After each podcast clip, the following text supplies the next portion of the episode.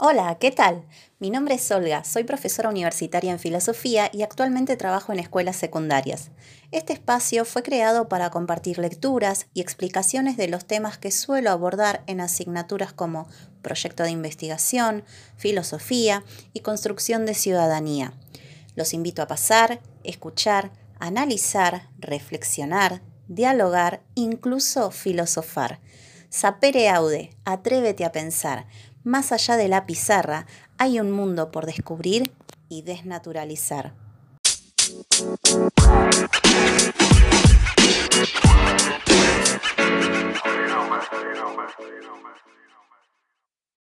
Filosofía de la ciencia, epistemología, metodología. A propósito de nomenclaturas, corresponde aclarar el significado de la palabra epistemología. Muchos autores franceses e ingleses la utilizan para designar lo que en nuestro medio se llama teoría del conocimiento o nociología, es decir, un sector de la filosofía que examina el problema del conocimiento en general, el ordinario, el filosófico, el científico, etc. Pero en este libro el término epistemología será empleado en un sentido más restringido, referido exclusivamente a los problemas del conocimiento científico, tales como las circunstancias históricas, psicológicas y sociológicas que llevan a su obtención, y los criterios con los cuales se lo justifica o invalida. La epistemología sería entonces el estudio de las condiciones de producción y de validación del conocimiento científico. El epistemólogo se formula una pregunta de crucial importancia para comprender y analizar la significación cultural de la ciencia en la actualidad. ¿Por qué debemos creer en aquello que afirman los científicos?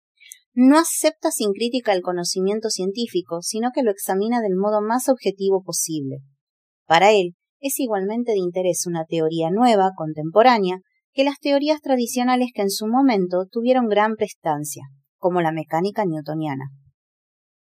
Al igual que un filósofo, frente a cualquier teoría y con independencia de que esté apoyada por la tradición, o sea, muy reciente, se preguntará por su aparición como fenómeno histórico, social o psicológico. ¿Por qué hay que considerarla como buena o mala? ¿O cuáles son los criterios para decidir si una teoría es mejor o peor que otra? La epistemología es por ello una actividad crítica que se dirige hacia todo el campo de la ciencia. La orientación que le hemos dado a este libro es, precisamente, la de una discusión fundamentalmente epistemológica. Estrechamente vinculada a la epistemología se halla la filosofía de la ciencia, que algunos autores identifican con aquella.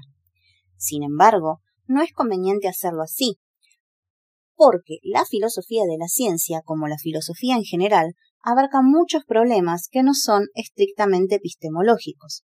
Un problema filosófico sería, por ejemplo, tratar de decidir si la realidad objetiva existe o es una solución de los sentidos, en este ámbito, el filósofo de la ciencia puede interesarse por la cuestión de si la física, por ejemplo, presupone una metafísica peculiar que afirme la existencia de una realidad externa a la subjetiva. Pero este no es un problema central para la epistemología. Se puede sostener que los criterios de validación de una teoría no son necesariamente dependientes de criterios metafísicos. Es asunto de controversia. Hay quienes admiten que los cánones del método hipotético deductivo son totalmente independientes de las opiniones que se sustenten acerca de la realidad objetiva o de las sustancias primarias que constituyen el universo. Para otros no es así. Los presupuestos filosóficos que existen en la ciencia influirían de un modo esencial en la adopción de este o aquel criterio epistemológico. De manera que el término filosofía de la ciencia es más amplio que el término epistemología, y esta sería tal vez una disciplina independiente de aquella, si bien las conexiones entre ambas y las presuposiciones epistemológicas constituyen de por sí asunto del mayor interés filosófico. En este texto no evitaremos en algunas ocasiones mencionar algunas de las tales cuestiones filosóficas, pero al solo efecto de exponer los criterios epistemológicos utilizados para juzgar a favor o en contra de las teorías científicas. Una tercera palabra que suele compartir un mismo discurso con el término epistemología es metodología. En general, y a diferencia de lo que sucede con el epistemólogo, el metodólogo no pone en tela de juicio el conocimiento ya obtenido y aceptado por la comunidad científica. Su problema es la búsqueda de estrategias para incrementar el conocimiento. Por ejemplo, está fuera de discusión para el metodólogo la importancia de la estadística, pues ésta constituye un camino posible para obtener, a partir de datos y muestras, nuevas hipótesis. En cambio, el epistemólogo podría formularse, a modo de problema, la pregunta por el pretendido valor atribuido a los datos y muestras.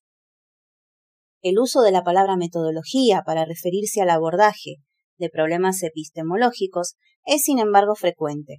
En su famoso libro La lógica de la investigación científica, cuya primera edición data de 1935, Popper se ocupa esencialmente de cuestiones vinculadas con la justificación de las teorías científicas y muy poco de los modos de hacer progresar el conocimiento, por lo cual debería ser considerado autor de un tratado de epistemología. Pese a ello, ciertos lectores, tales como el recordado filósofo argentino Vicente Fatone, lo conciben como un libro cuya temática es metodológica.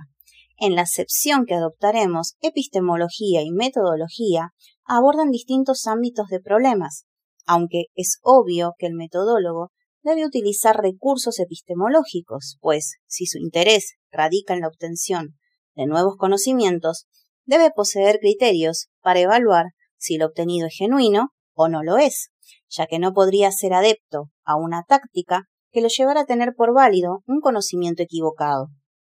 La metodología, en cierto modo, es posterior a la epistemología, sin embargo, y tal como sucede con la relación entre ciencia y tecnología, a veces un procedimiento metodológico se descubre casualmente, se emplea por razones de heurística y entonces el epistemólogo se ve en la necesidad de justificarlo en términos de su propio ámbito de estudio.